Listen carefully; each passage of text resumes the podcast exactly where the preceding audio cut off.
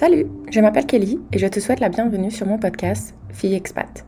Ma mission, c'est de t'aider, toi, en quête d'épanouissement, à te préparer à sauter le pas de l'expatriation. Comme tu vas pouvoir le découvrir très rapidement, je suis partie à la recherche de femmes qui ont vécu l'expatriation et qui ont bien voulu partager avec moi, mais surtout avec toi, leurs expériences. Elles vont également nous parler de leur situation avant de prendre cette grande décision et leur dernier moment juste avant de mettre les voiles. J'espère vraiment que tu vas pouvoir te retrouver dans certains de ces témoignages et je te promets d'essayer au mieux d'interroger un maximum de profils différents. Je ne vais pas t'en dire plus et je te souhaite une très bonne écoute. Bonjour à toutes et à tous. Aujourd'hui, je reçois une personne qui m'a contactée sur les réseaux sociaux. Donc, euh, merci à toi euh, d'avoir pris le temps de me contacter et de bien vouloir partager ton expérience. Donc, je vais te laisser quelques minutes si tu peux te présenter à nos auditrices. Bonjour, ben, en tout cas, merci à toi de m'accueillir ici. Euh, moi, je m'appelle Magali, j'ai 30 ans. je suis originaire de Saint-Quentin dans l'Aisne. C'est une petite ville entre Lille et Paris et euh, j'ai beaucoup voyagé. D'accord, merci d'avoir euh, précisé d'où ça venait parce que j'avais aucune idée de où tu te trouvais. Je précise toujours parce qu'en général on dit Saint-Quentin en Yvelines, mais non, euh, Saint-Quentin dans l'Aisne, ouais. Cool. Donc euh, oui, comme tu l'as dit, malgré ton âge, tu as déjà beaucoup voyagé, tu as beaucoup d'expériences qui semblent très enrichissantes. Est-ce que tu peux euh, nous préciser quelle était la première expatriation que tu as faite? Alors, je suis partie en 2014 euh, en tant que jeune fille au père aux États-Unis, à San Francisco. Et donc du coup, à l'époque, j'avais 24 ans quand je suis partie. Ok. Et donc, 24 ans, est-ce que tu sortais de l'école ou est-ce que ça faisait déjà quelques années que tu étais sortie des bancs? Alors, en fait, ça faisait déjà 3 ans et demi, 4 ans même que je travaillais. Euh, en fait, moi, je suis titulaire d'un BTS assistante de gestion PME-PMI et en fait, j'ai fait aussi une licence pro intervention sociale et après ça, en fait, j'ai travaillé pendant 3 ans à peu près. Et donc, du coup, ben, j'ai quitté mon travail pour partir euh, à l'étranger. Ok, donc on va en revenir à cette période, parce que bon, tu as quand même travaillé trois ans, c'est pas rien. Donc tu te trouvais toujours dans la même euh, région Exactement, donc euh, je travaillais à l'époque euh, bah, dans la région, là où j'ai grandi, là où je suis née. J'étais éducatrice en fait, je travaillais auprès de jeunes en difficulté. Ok. J'imagine que tu avais ton petit appartement ou tu étais encore chez tes parents? Non, j'étais encore à la maison euh, parce qu'en en fait, moi, je suis partie. Euh, tu couperas après ça si tu veux. Je suis partie en fait euh, très jeune. En fait, j'ai fait un, sport-études basket. Donc, j'avais 13 ans, j'étais déjà en internat. J'étais déjà partie à la maison depuis longtemps. J'ai vécu à Paris pour faire mes études et pour jouer au basket. Et donc, du coup, bah voilà, c'était le moment où j'étais à la maison. C'était plutôt confortable. Je travaillais pas très loin de la maison et je voyageais déjà beaucoup parce qu'en fait, dans le cadre de mon travail, j'avais beaucoup de congés. Du coup, je partais euh, cinq fois dans l'année. Euh, je voyageais déjà beaucoup, mais sur des courtes périodes, en fait. D'accord. Donc tout ça, tu vois, je ne vais pas le couper parce que je pense que c'est quand même important de, enfin, de le signaler parce que c'est pas comme si tu étais chez toi et qu'un jour tu es parti à San Francisco, tu avais quand même déjà une expérience d'éloignement, j'ai envie de dire, avec ton entourage. Je pense que c'est quand même important. Donc toi, si tu étais déjà en internat ou tu as vécu à Paris, tu savais déjà le sentiment d'être loin de, de son entourage. Et tu étais confortable avec ça. Oui, complètement. Voilà. Donc ensuite, tu es rentré chez toi, tu as pu économiser un peu d'argent. Voilà, et donc du coup, bah, j'ai travaillé ouais, pendant trois ans et voyagé pendant mes congés, et puis j'ai économisé de l'argent. Et puis en fait, j'ai toujours eu cette envie d'aller aux États-Unis. Et le plus simple pour partir aux US, ben, on sait que c'est compliqué pour avoir des papiers, etc. Et donc le plus simple, c'était d'être jeune fille au père. Et donc du coup, je me suis lancée dans cette aventure. Ok. Et quand tu voyageais, tu voyageais seule ou tu étais souvent accompagnée? En fait, j'ai deux grandes sœurs et je voyageais beaucoup avec mes sœurs. On a voyagé euh, dès qu'on a toutes les trois travaillé, en fait, on a toujours voyagé toutes les trois. Et après, c'est vrai que moi, j'ai fait le choix de partir moi euh, seule parce que du coup, ben elles, euh, elles ont, elles avaient leur famille, elles avaient des enfants, et puis ben voilà, on pouvait plus partir comme avant. Mais c'est vrai que moi, j'ai toujours fait le choix de de me dire, bah, je pense à moi, et ben même si je pars toute seule, et ben je pars quand même. D'accord. Et donc, du coup, toi, comme tu l'as dit, les États-Unis, ça te faisait toujours rêver. Et c'est en faisant des recherches que tu as vu que c'était fille la solution concernant les visas? J'ai fait pas mal de recherches, oui. J'ai été aussi à des salons, euh, salons mobilité internationale, etc. Et c'est vrai que c'était le plus simple. J'ai fait des recherches, notamment pour trouver une agence, parce que pour les États-Unis euh, et pour partir en tant que jeune fille on est obligé de passer par une agence. Donc voilà, j'ai fait pas mal de recherches, pas mal de contacts. Et puis une fois que j'ai trouvé une agence, bah, avec qui ça matchait bien, euh, voilà, j'ai fait les démarches et puis je suis partie en fait. Est-ce que tu recommandes cette agence? Est-ce qu'on devrait peut-être signaler le nom? Alors, l'agence, c'était Care, mais en fait, c'était. Moi, je suis passée par une toute petite agence à Lille qui s'appelle STS. Bon, c'était euh, une agence locale, donc du coup, j'étais un petit peu rassurée. Après, toutes les agences, ça se vaut. Il faut quand même comparer parce que les prix varient vachement finalement. Mhm.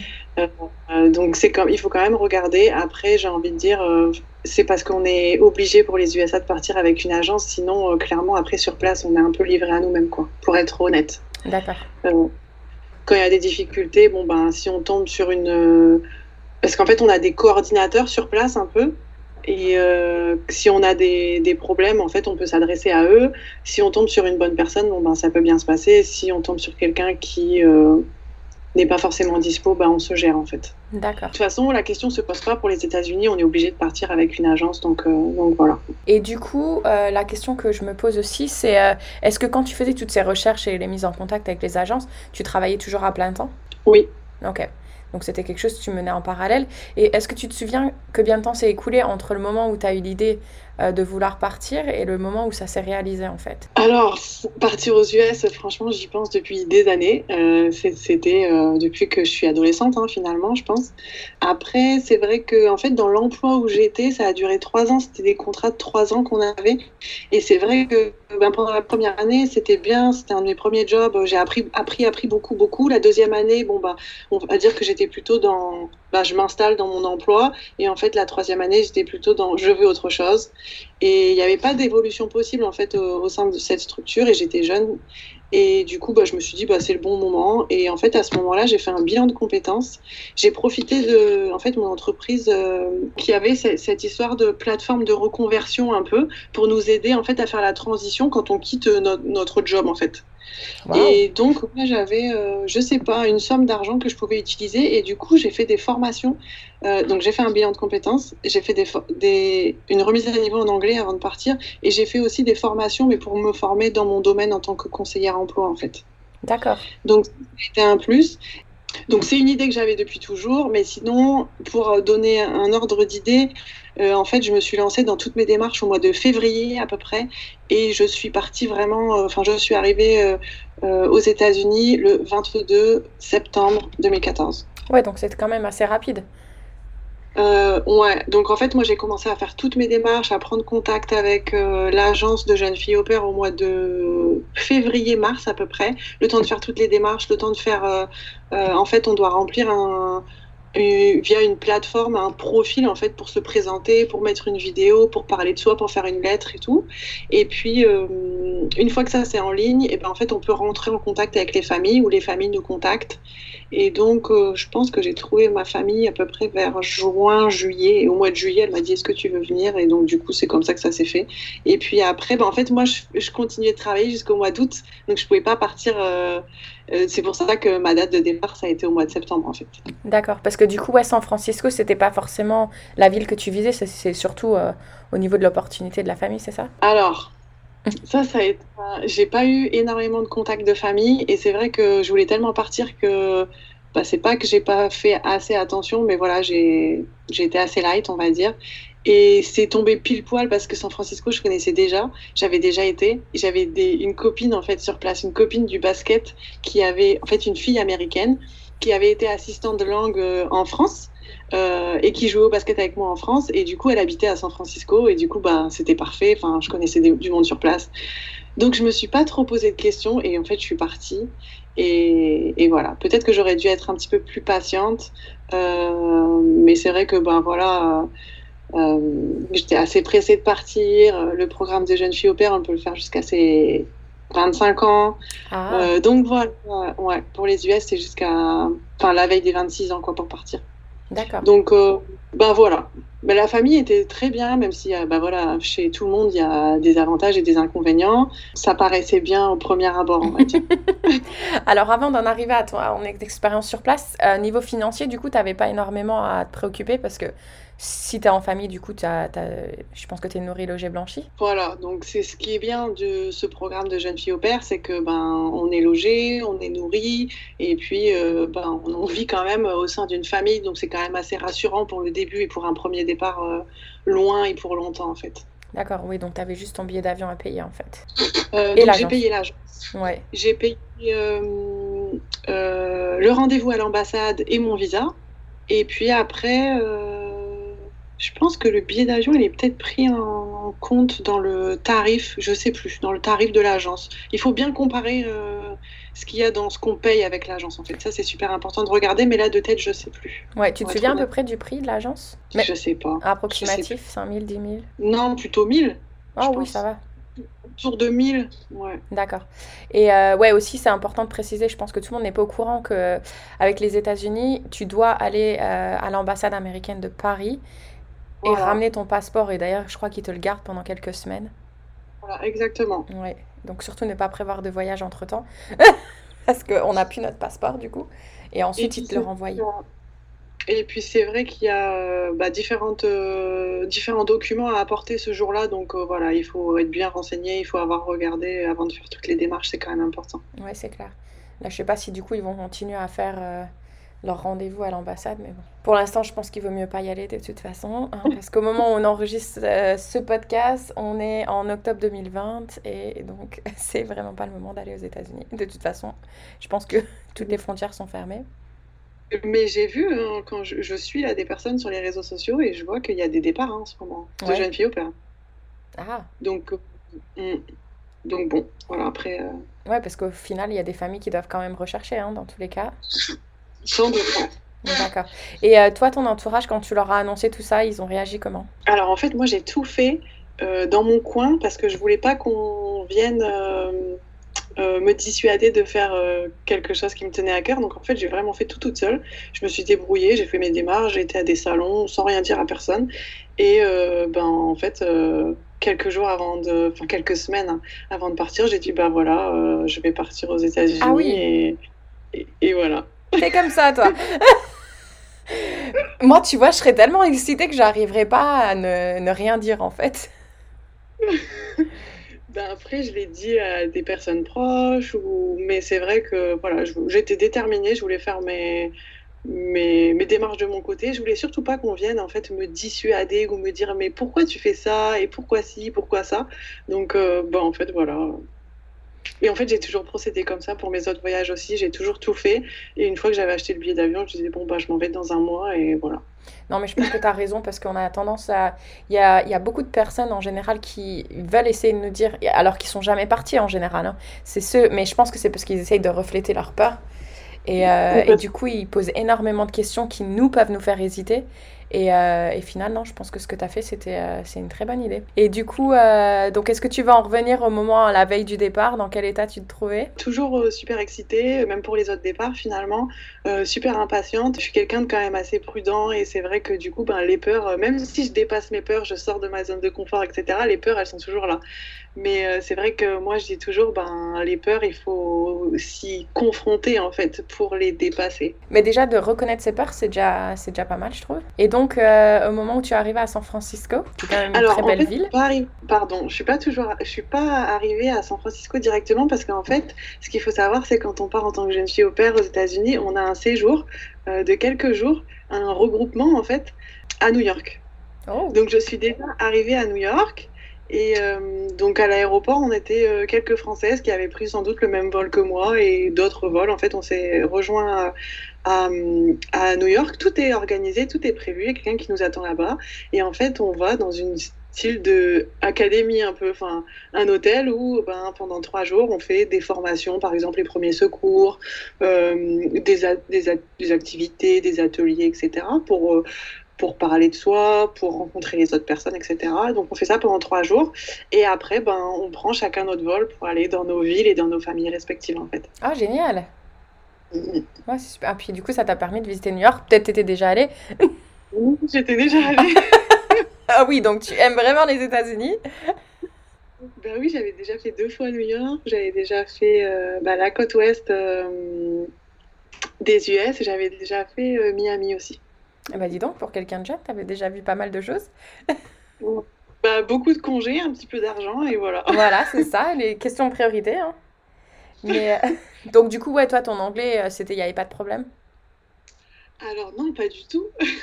Parce que, euh, En fait, ben, avec mes sœurs, on parlait l'anglais, mais l'anglais comme on l'apprend à l'école, donc euh, vraiment très basique. Mais c'est vrai que le fait de se retrouver que ben, nous toutes les trois en plein milieu de New York, à devoir se débrouiller, ben, au fur et à mesure de tous nos voyages, quand on était toutes les trois, ben, en fait, on est devenu autonome parce que ben, on n'avait pas d'autre choix, quoi. Mhm. Donc, euh, ben, c'est tous ces petits voyages-là qui, où j'ai dû pratiquer finalement qui m'ont permis d'avoir des petites bases. Et c'est vrai qu'après, pendant mon année euh, euh, aux USA, en fait, j'ai pas mal développé mon anglais à ce moment-là, mais c'est vrai que c'est pas en un an qu'on devient bilingue, quoi. Moi, je préfère le dire. C'est vrai que tout le monde nous dit tout le temps, ah bah c'est bon, toi tu parles parfaitement anglais, sauf que non, en fait, c'est pas aussi simple que ça et c'est pas c'est pas rapide et puis c'est vrai que bah, ça dépend des personnes, ça dépend de comment euh, comment on, est réceptif, comment on apprend. Euh. Mhm. Donc euh, donc non, ça a pris du temps l'anglais. Oui, non, c'est clair. Après, le parler parfaitement, je pense qu'on ne le parlera jamais parfaitement si on n'a pas grandi avec des parents qui étaient bilingues. Mais euh, du coup, toi, tu n'avais pas cette phobie justement parce que je sais qu'en France, nous Français, on a toujours au début, euh, on, a peur de notre accent, on a peur qu'on va, on va, on va avoir l'air ridicule. Toi, du coup, ça, ça s'était passé? Euh, Ben non, non, c'était pas passé. En fait, moi, quand je suis arrivée dans ma famille euh, aux États-Unis, ça a été très compliqué avec cette famille parce que, en fait, ils me considéraient comme une employée. Et donc, du coup, il n'y avait pas. Ce que j'étais venue chercher, c'était un vrai échange culturel, linguistique, euh, ben, faire partie d'une vraie famille américaine, quoi. Et puis, ben euh, partager tout avec eux. Et en fait, ben, ça n'a pas du tout été le cas. Donc pendant plusieurs mois au début, j'étais vraiment dans, bah, dans mon monde. C'était compliqué de communiquer. Euh, on prenait pas le temps pour moi, en fait, et puis pour parler avec moi, pour, pour m'apprendre des choses et tout. Et ça a été compliqué ça au début, les premiers mois ils ont été très compliqués et après au bout de six mois en fait j'ai eu un déclic et ben là, j'ai commencé à sortir beaucoup plus, à rencontrer du monde, à beaucoup plus parler et à m'affirmer aussi au niveau de la famille chez qui je vivais en fait. Et ça a vraiment tout changé. Oui, après j'ai envie de dire, est-ce que tu penses qu'ils prenaient pas le temps pour toi parce qu'ils n'avaient pas envie, parce qu'ils te considéraient comme une employée, ou c'est tout simplement ils n'avaient pas le temps? Parce que je sais que moi j'ai travaillé aux États-Unis et les horaires sont quand même assez incroyables. Donc, euh, Non, je pense que c'était une famille très très particulière, avec une mentalité très particulière aussi. Euh, je vivais chez des gens qui avaient beaucoup beaucoup d'argent et du coup, ben, tout était centré autour de ça. Et d'où ben, j'étais une employée, quoi. J'étais juste là pour m'occuper des enfants. Et ça, ça sortait pas de ça, en fait. Et ça, ça a été très très difficile à accepter parce que j'étais pas venue pour ça. Et, mais une fois que je l'ai accepté, euh, au bout de quelques mois, ça a été beaucoup mieux du coup. Et ouais. on parlait pas beaucoup. Avec les enfants, je parlais le français parce qu'ils allaient à l'école française, donc je parlais pas anglais, je développais pas mon anglais avec les enfants. Avec les parents, on parlait pas beaucoup. Mais par contre, j'ai beaucoup appris parce qu'il y avait une autre euh, nanny qui venait. Donc j'étais pas seule à travailler dans la famille. Il y avait euh, ben, un jardinier, il y avait une autre nounou et il y avait euh, des femmes de ménage. Et du coup, j'ai beaucoup appris avec l'autre, ben, la nanny qui travaillait, qui venait tous les soirs en fait. J'ai beaucoup, beaucoup, beaucoup appris avec elle. Waouh. Ok, c'est hors sujet avec le, les, le, podcast en général, mais moi, quand j'entends, enfin, où je vois des maisons où je sais qu'il y a ce genre de famille, qu'est-ce qu'il faisait dans la vie? Est-ce que tu sais? Alors, euh, ben lui, en fait, il a fait, donc lui, il était irlandais et il a fait Stanford. Il avait son entreprise dans la finance. Et elle, elle a fait Harvard et elle travaillait pas. Et elle travaillait pas? Et elle travaillait pas. Et en fait, euh, donc il y avait quatre enfants. Moi, je travaillais, alors 45 heures par semaine. En fait, le contrat d'opère nous permet de travailler jusqu'à 45 heures. Donc, je faisais 45 heures. Pas une seconde de moins, surtout pas. Mm-hmm. Et puis, ben, en fait, elle, elle, par exemple, non, moi, j'allais déposer à l'école le matin. Elle, elle allait soit au sport, soit elle faisait bah, ses sorties avec ses copines. Euh, l'après-midi, elle allait en récupérer deux. Moi, j'allais en récupérer deux. J'allais à des activités. Elle, elle allait à des activités. C'était toujours moi qui cuisinais, par contre. Elle cuisinait pas du tout. Et puis, je travaillais en plus le week-end. Et puis, ah ouais. Bon, après, il y avait quatre enfants, donc euh, donc c'est quand même du travail. Enfin. Oui, mais bon, quand même. Il y a beaucoup de choses à gérer. Mais c'est vrai que bah, elle était à la maison tout le temps. Il y avait moi, plus la nanny le soir. Tous les soirs, il y avait. Sacrée vie. Après, peut-être qu'elle a peut-être publié des livres, je ne sais quoi, qui l'ont.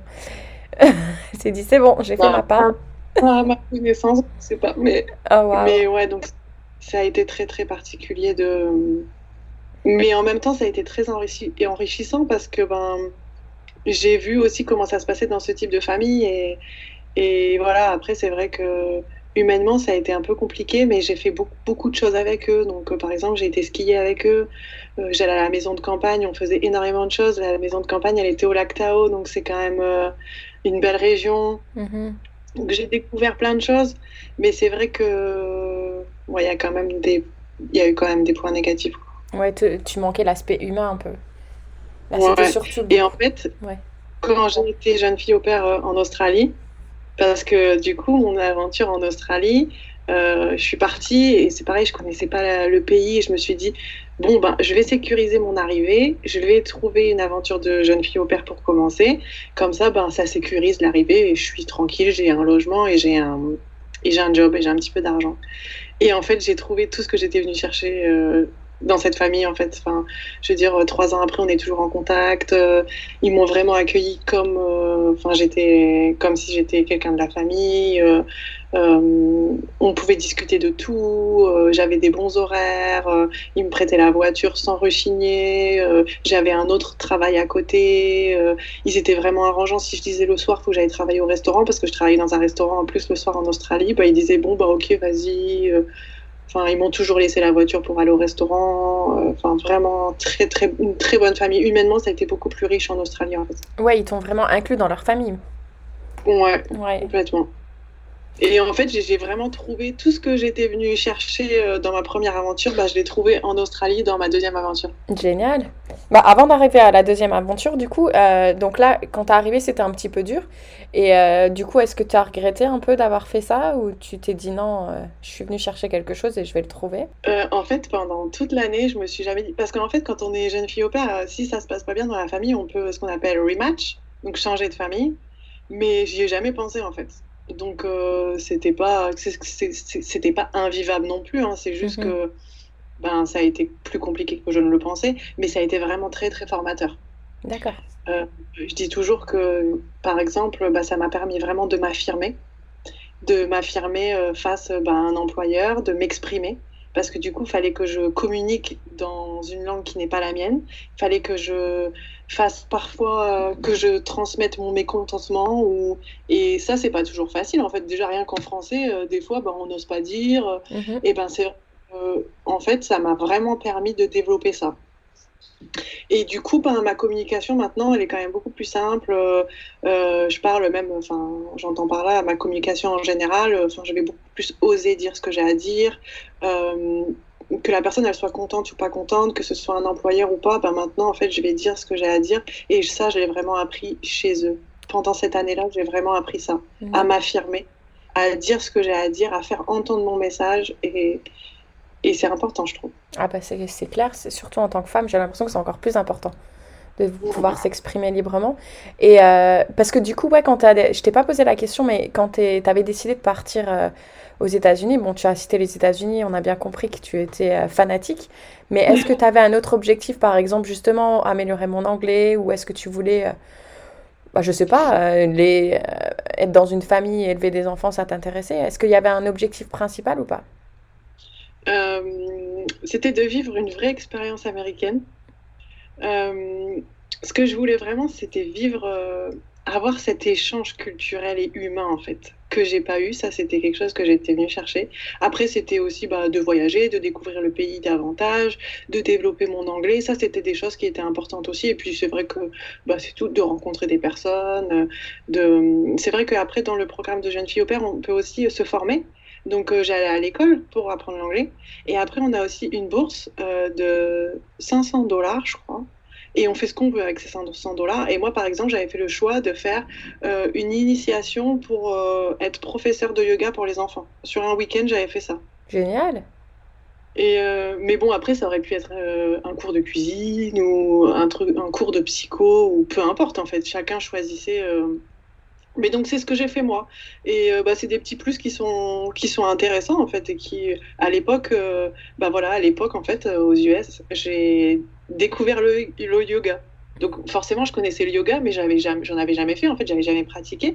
Et du coup, c'est vraiment là-bas que j'ai commencé à pratiquer le yoga pour moi, et puis qu'après j'ai eu cette idée de faire cette formation là. En plus pour les, pour des enfants, ça doit être super intéressant. Donc c'est vrai que ben, c'est assez complet euh, malgré tout comme programme parce que ça permet quand même pas mal de choses euh, sans prendre un gros risque finalement. Et tu as quand même des vacances pendant ce contrat d'un an? Alors il me semble que j'avais eu deux semaines de vacances. Donc deux semaines de vacances, c'est ce qu'il y a euh, d'imposé, un peu obligatoire. Mais après, bah, si par exemple eux ils partent en vacances et qu'ils veulent pas t'emmener, ben, tu te retrouves à faire ce que tu veux en fait si t'as pas besoin de rester à la maison pour le chien, le chat ou je sais pas quoi, euh, tu peux euh, tes vacances quoi. Bah, je le dis parce que des fois ça arrive. Hein. Mais toi du coup ça ça, ça, t'est arrivé de qu'ils aient pas voulu te prendre avec? Euh, Ça m'est arrivé. Donc eux ils sont partis à à Hawaï il me semble et ils m'ont pas emmené. Mais du ah. coup j'ai fait d'autres choses. Là c'est dommage quand même. J'y suis allée par moi-même parce que c'est le premier voyage que j'ai fait en solo. Mon premier euh, vraiment voyage euh, solo, c'était Hawaï. Oh, waouh! J'y étais, euh, ouais, je suis partie 5 jours à Hawaï. Ouais, un rêve à Hawaï. Ouais, du coup, de San Francisco, ça devait. Bah, si, tu dois quand même avoir au moins 6 heures de vol, non? 5 heures, je crois. Mais du coup, c'est vraiment. C'est vrai que c'est à côté, quoi. C'est le bon moment. C'était le bon moment pour y aller. Super. Et du coup, avais, c'est un peu. quand tu étais arrivé, c'est encore, ça parle de plusieurs années, mais tu avais dû ouvrir un compte américain, un compte en banque américain? Oui, j'ai ouvert mon compte en banque euh, américain, ouais. Et c'était pas compliqué? Je sais plus si elle l'avait fait avec moi ou pas. Mhm. Je sais plus. Mais bon, ça se gère hein, si je l'ai fait. Euh. mais, c'est pareil, après, euh, du coup, moi, comme j'étais en Californie, j'ai dû passer le permis de conduire californien. Donc ça, c'est pareil, c'est toute une aventure. Euh, j'avais dû lire le bouquin. C'est vrai que euh, j'ai voulu le lire. Il y a plein de jeunes filles au père qui font le choix de ne pas le lire et d'y aller comme ça. Et j'ai appris plein de mots, j'ai appris plein de choses en lisant ce bouquin. C'était vraiment intéressant. Et, euh, en fait, donc la fameuse nounou qui travaillait avec moi le soir, elle me dit je vais t'emmener au DMV, c'est le nom du bureau. Et puis comme ça, mais moi dans ma tête, je pensais qu'on allait y aller pour prendre rendez-vous en fait, pour que je passe le code. Et en fait, je suis arrivée devant le bureau et la nana, elle m'a dit T'es prête? Je lui ai dit Mais je suis prête pourquoi?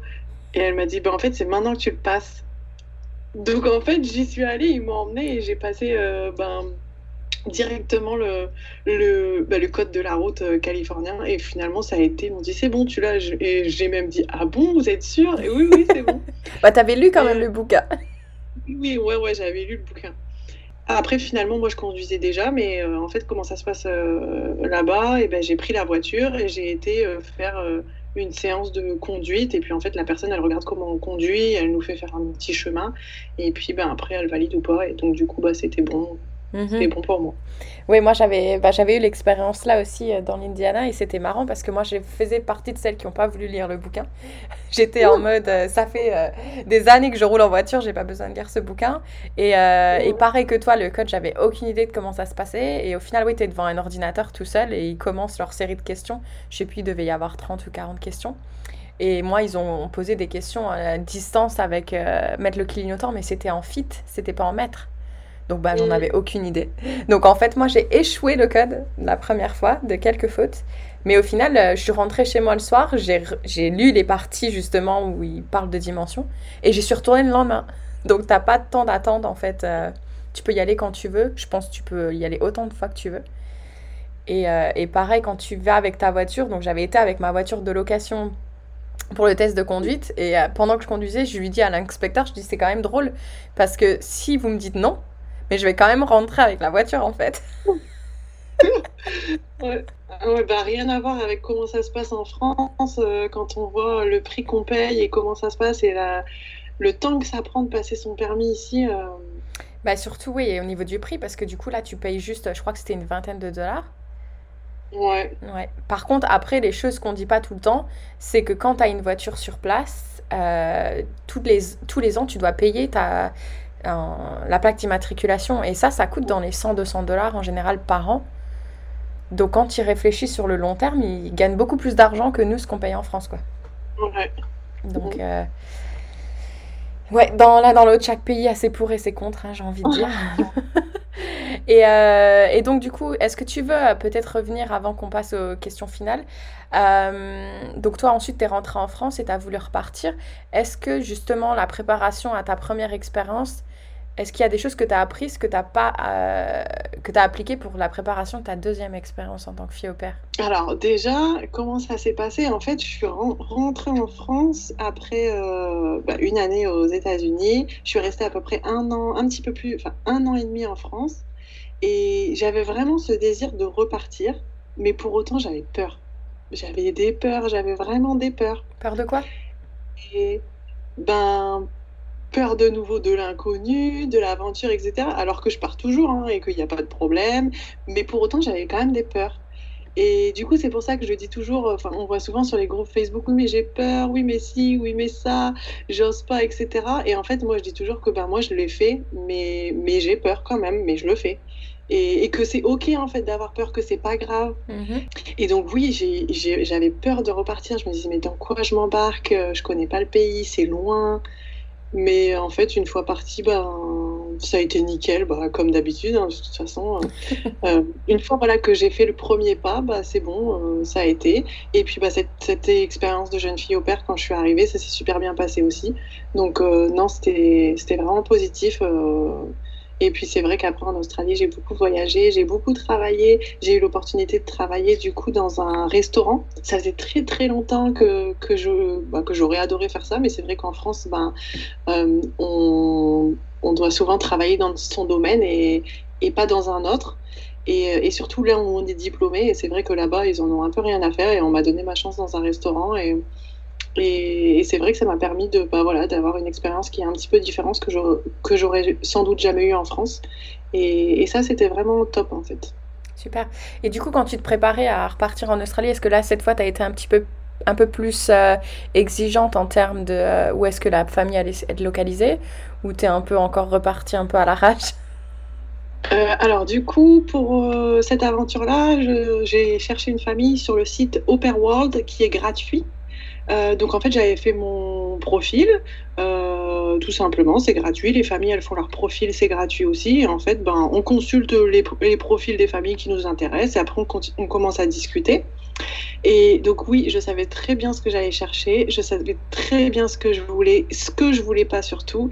Et donc du coup, en fait, j'ai cherché pendant pas mal de temps parce que du coup, j'étais très exigeante et que ben il y avait des choses que j'étais pas prête à laisser passer euh, comme bah, l'année d'avant, quoi. Et du coup, j'ai cherché, j'ai parlé avec pas mal de familles, fait pas mal de Skype, échangé pas mal de mails. Euh, mais j'ai cherché pendant peut-être deux mois et demi hein, quand même. D'accord. Et en fait, eh ben, moi, je voulais plutôt être en ville, même si j'adore la campagne, mais j'aime bien la ville. Et je voulais vraiment être à Sydney, mais dans Sydney. Et en fait, je suis tombée sur une famille qui, au début, j'étais pas trop partante parce qu'ils habitaient dans la banlieue de Sydney, pas à Sydney. Et je me suis dit non, ça va être trop loin. Ils étaient à 45 minutes de train à peu près. Et ben en fait, j'ai été chez eux, ça s'est super bien passé. C'était bien parce que du coup, j'étais à 45 minutes en train de Sydney, vraiment le centre de Sydney, mais j'étais euh, pas très loin d'une plage qui est super connue et qui est super jolie. Donc euh, c'était un bon compromis et j'habitais pas très loin de la station de train. Donc euh, c'était super facile, c'était vraiment le compromis. Euh, le bon compromis, j'étais ben, à la campagne et en même temps j'avais la ville pas très loin et la plage pas très loin. Moi j'adore la plage. Donc euh, c'était vraiment top, c'était vraiment bien. Génial. Ouais, mais alors là, tu as touché deux points importants. Le premier, déjà, tu as dit, je savais ce que je voulais, mais je savais surtout ce que je voulais pas. Et ça, je pense qu'on a souvent du mal à faire cette liste de ce qu'on veut pas, ou ce qu'on fuit, ou des choses comme ça. Donc ça, je pense que c'est vachement important. Et aussi, cette fois, au lieu de laisser l'excitation prendre, euh, enfin, te faire faire mettre tes décisions, là, tu as pris le temps. Et ça aussi, souvent, quand on a une idée en tête, on est tellement excité, et moi, je suis la première. Hein. On est tellement excité qu'on se jette dessus, alors qu'au final, des fois, il faut prendre le temps de respirer, se dire on se calme, et je vais pas me jeter dans la gueule du lot, entre guillemets, quoi. Après, je pense que du coup, j'avais cette maturité-là aussi. Et parce que du coup, quand je suis partie, j'avais 27 ans, donc euh, c'est quand même pas jeune, surtout pour une aventure de jeune fille au père. Euh, mais au moins, ça sécurisait et j'étais rassurée et je pouvais, ça me permettait de rebondir sur autre chose et c'était ça qui était important aussi. Et puis, euh, mais c'est vrai que là-bas, j'ai tout trouvé. Hein. Franchement, le job, la famille, vraiment une famille qui est devenue ma famille. donc, ça a été vraiment nickel. D'accord. Et du coup, parce que tu es restée plus longtemps? Euh, tu parles de l'Australie là? Oui. Donc en fait, je suis restée six mois dans cette famille-là. Après, mes parents sont venus, on a voyagé pendant un mois.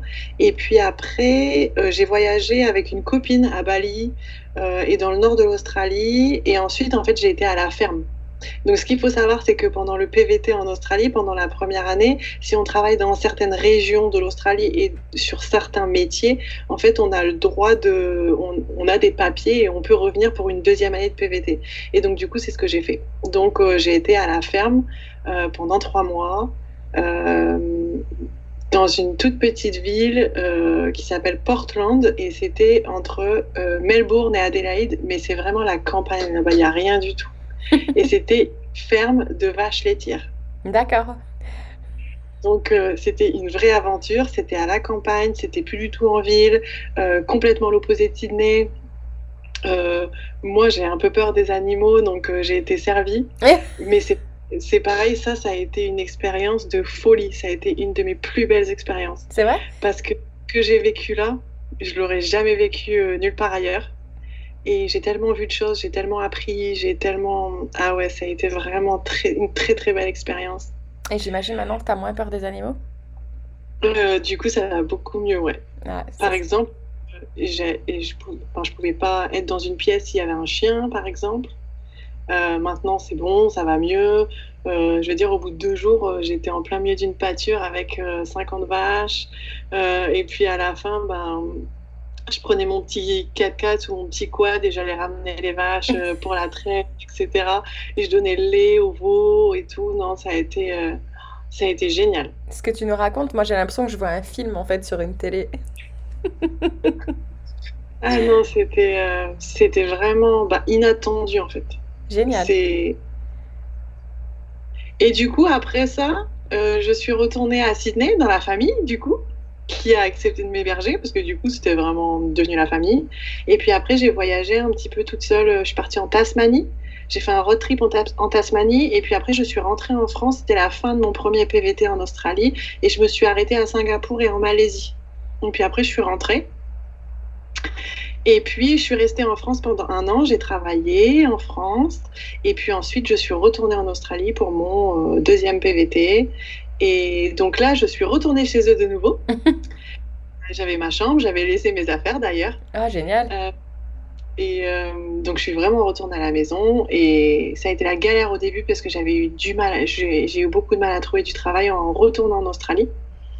Et euh, finalement, j'ai trouvé en tant qu'éducatrice dans des écoles. donc, je faisais le périscolaire le matin et le soir dans différentes écoles. Donc j'ai fait ça pendant un petit peu de temps et puis après j'ai continué de travailler au restaurant aussi. Toujours le même restaurant de la première année. Euh, et puis après j'ai été euh, nanny cette fois-ci dans une famille. Euh, donc là c'était ben je m'occupais des, des, filles en fait. Mais du coup ben j'étais pas logée chez eux. Et ça c'était quand même bien, super important d'avoir son chez soi, d'avoir sa vie. ça c'était bien. Donc, euh, donc voilà, et après j'ai voyagé pendant presque cinq mois. Ah oui, donc toi, euh, enfin, c'est vraiment c'est dans ton sang, quoi.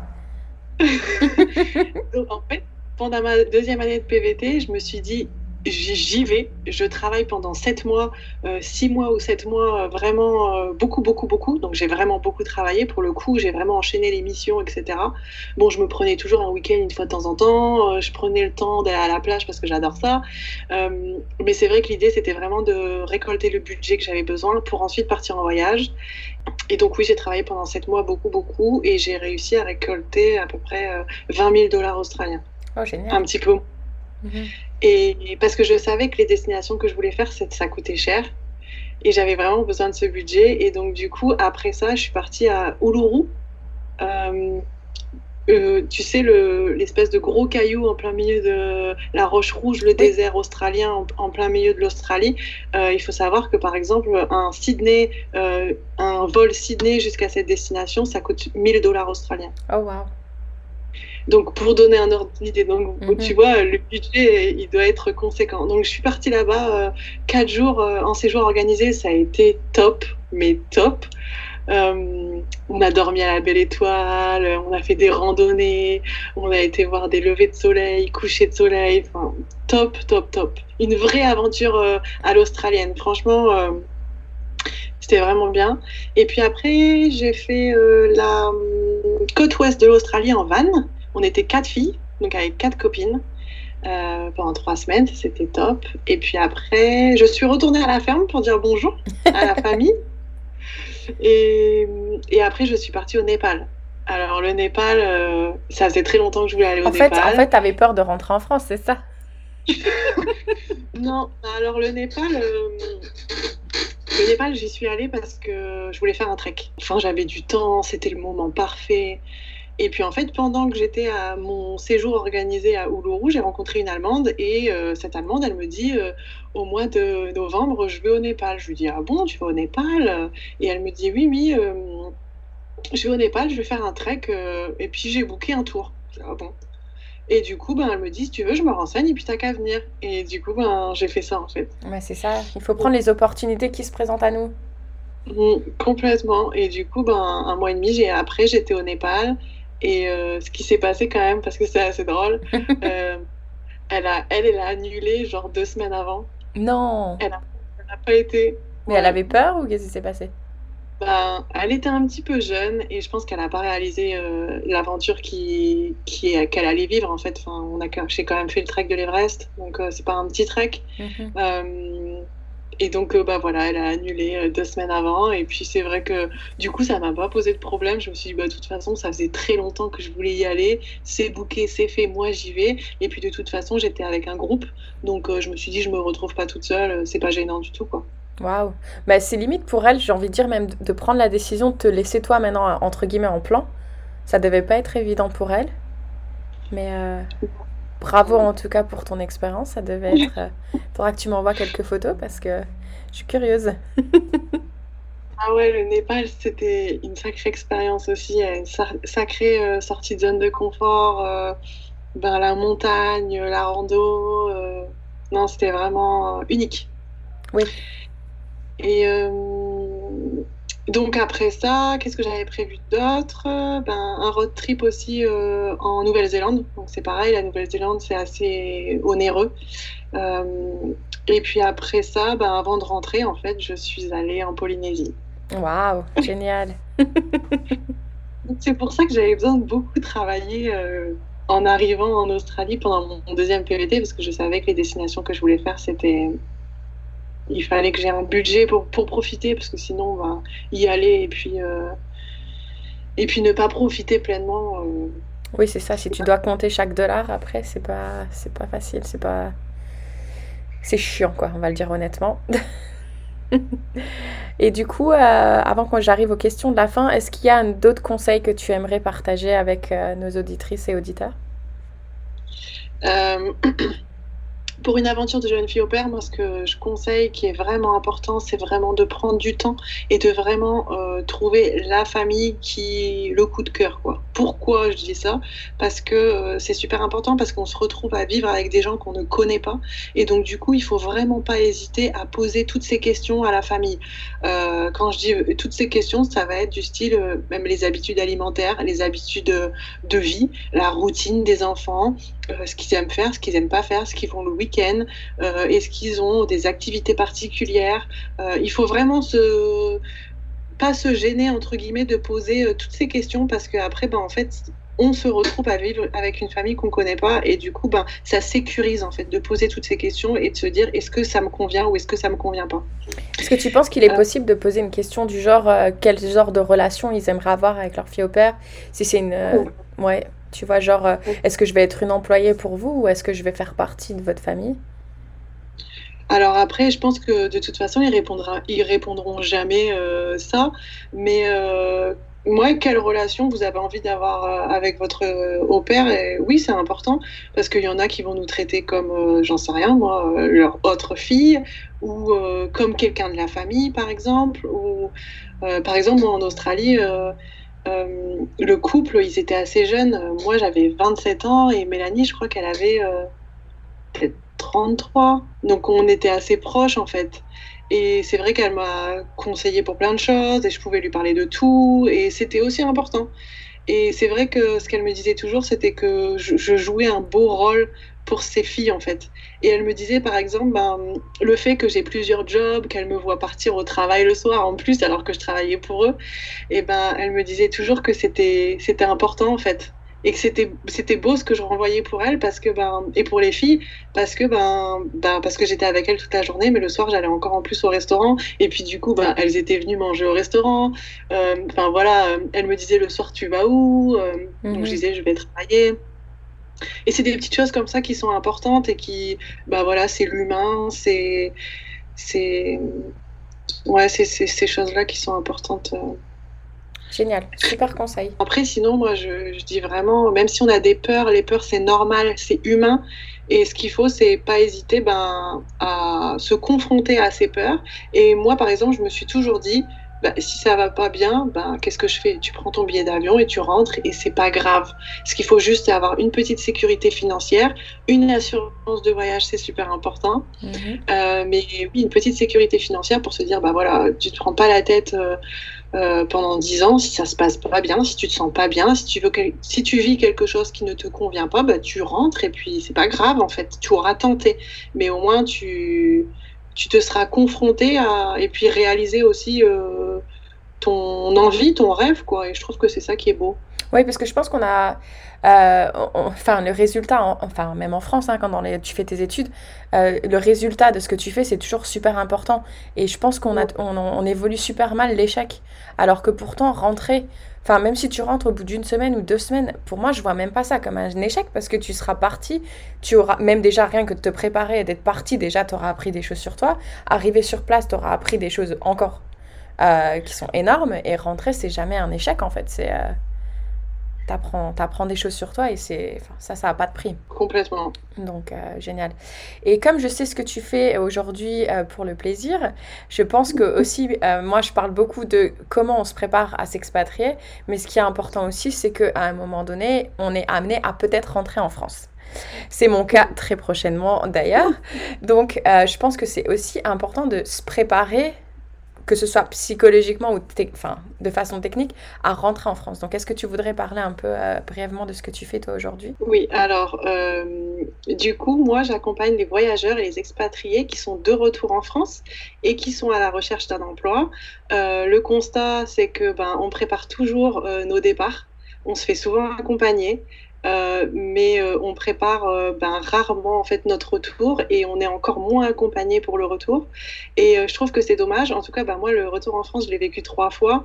Et c'est vrai que ça n'a pas toujours été facile. Le premier retour en France particulièrement a été très très compliqué. Je me suis sentie vraiment en décalage avec, avec ma famille, avec qui j'étais devenue, avec ben, ma vie d'avant, la vie que j'ai que j'avais maintenant, en fait, au moment de, ce retour. Et c'est vrai que j'en suis arrivée là, donc à proposer mon service euh, euh, pour accompagner les, personnes. Moi, c'est vrai que ce qui m'intéresse, du coup, c'est la recherche d'emploi, parce que c'est mon cœur de métier et parce que je, je suis conseillère emploi euh, depuis 2011. Donc voilà, j'ai vraiment à cœur d'apporter ce soutien et ce plus et mon expertise pour les personnes qui rentrent. Et c'est vrai que se préparer pour vivre le retour, c'est vraiment, selon moi, important. Ouais, quand tu voyages, quand tu t'expatries, tout ça, tu as des traits de personnalité qui vont s'améliorer, enfin, tu vas t'améliorer. Je sais pas comment vraiment l'exprimer, mais en fait, euh, tu vas être mieux, mais tu vas pas vouloir le vendre. Et c'est toujours dur de mettre ça dans un CV ou dans une lettre parce que tu te rends pas compte de ce que tu as vécu pendant ces années et ce que ça va te rapporter dans ton futur emploi. Et, euh, et, je trouve que ce que tu fais, c'est génial. Bah, c'est important d'aider. Et puis euh, surtout que quand on rentre, du coup, on a l'impression que voilà, c'est pas aussi excitant parce que c'est un pays qu'on connaît. Et, euh, et, du coup, c'est toujours bien d'avoir quelqu'un pour nous accompagner là-dedans. Donc, chapeau. Bravo à toi de proposer tes services. Là, du coup, tu ne prépares pas une autre, un autre voyage, une autre expatriation? Quand je suis rentrée, je me suis mis dans le bassin pour le PVT Canada, mais ah tout est en attente. Donc si, il y a quand même une petite chose qui se prépare, mais bon, pour l'instant, euh, c'est tout. Hein. C'est en suspens. Ton tour viendra. Et là, là, je pourrais, moi, te venir euh, en aide si tu veux. pas avec le PVT, parce que moi, je suis pas passée par là, mais avec le, le Canada, je pourrais... Euh, Je pourrais répondre. Ouais. Génial. Alors, je vais finir avec les deux questions euh, typiques du podcast. Si la Magali d'aujourd'hui, celle à qui je parle en ce moment, pouvait rencontrer euh, celle qui se préparait à partir justement à contacter les agences de filles au père, est-ce que tu lui passerais un petit message? Je lui dirais de ne pas douter et je lui dirais de foncer. Fonce pas trop vite, mais fonce. Mais après, tu vois, j'ai envie de dire que même si la famille que tu as eue aux États-Unis, elle n'était pas ce que tu recherchais, mais je pense que tu as quand même appris énormément de choses. Et justement, ça t'a préparé pour la pour l'Australie. Donc, euh, au final, c'est toujours dur. Enfin, ouais, quand on se passe un message, mais d'un autre côté, je pense qu'on n'a pas envie de de ne pas faire ce qu'on a déjà vécu, en fait. Mais après, j'ai vraiment aucun regret par rapport à, au mhm. choix que j'ai fait. Euh, parce que ça m'a vraiment permis d'en arriver euh, à qui je suis maintenant et ce que je fais maintenant. Donc non, tout a un sens et il n'y a aucun regret et je suis ravie de l'avoir vécu comme ça en fait. Et du coup, euh, est-ce que tu aurais une citation, une chanson préférée pardon, à partager avec nous? Ben finalement, il suffit de faire le premier pas et puis après, en fait, les, les, toutes les réponses à nos questions, elles viennent sur notre chemin. Et du coup, je pense qu'il faut vraiment faire ce premier pas parce qu'on parce qu'en fait, c'est ça le déclencheur et c'est ça qui est important et qui permet de. Il faut oser en fait. Et puis après, quelque chose qui est très important et que tu as dit tout à l'heure, c'est que le but final, c'est pas toujours euh, le plus important euh, et c'est pas toujours ce qui est le plus beau. En fait, le chemin qu'on fait, c'est souvent euh, voilà ce qui nous permet d'apprendre. Et euh, c'est parfois sur ça en fait qu'il faut se concentrer plutôt que sur le résultat final. Parce que bah, parce que des fois le chemin est, beau et, et, riche et, et, voilà. Enfin c'est peut-être voilà ça non je trouve ça je trouve ça très bien. Parce que des fois j'avais écouté une fois un podcast où justement on nous disait que on a le on a le don de foncer sur une route. En fait on court sur une route qu'on nous a déjà prédéfinie mais en fait, on mm. se rend pas compte qu'on est en train de courir vers le mur. Et que des fois, c'est OK s'il y a d'autres chemins qui se présentent à nous et qu'on a envie d'aller les tester, même si on sait pas ce qu'il y a au bout. C'est pas grave. Parce que peut-être qu'il va, y avoir, il va y avoir des fleurs superbes qu'on n'aurait jamais vues avant. Et, euh, et on va créer nos, nos propres citations. non, mais c'est super. Bah écoute, merci beaucoup pour ton temps. Merci de m'avoir contacté. Je trouve que cette interview, elle va être super enrichissante. J'espère que tu vas motiver d'autres filles de ton âge ou de l'âge que tu avais quand tu es partie à également sauter ce pas. Et euh, merci beaucoup. Bah, merci à toi. Salut. Et voilà, merci de ton écoute. Si tu as aimé cet épisode et que tu penses que ce podcast mérite d'être visible ou que tu souhaites tout simplement me faire savoir que je devrais continuer ces interviews, je t'invite à me laisser un petit commentaire et pourquoi pas me faire le don de 5 étoiles. Je t'invite aussi à partager ce podcast autour de toi si tu souhaites à ton tour venir en aide à d'autres femmes. À très bientôt j'espère. Cheers!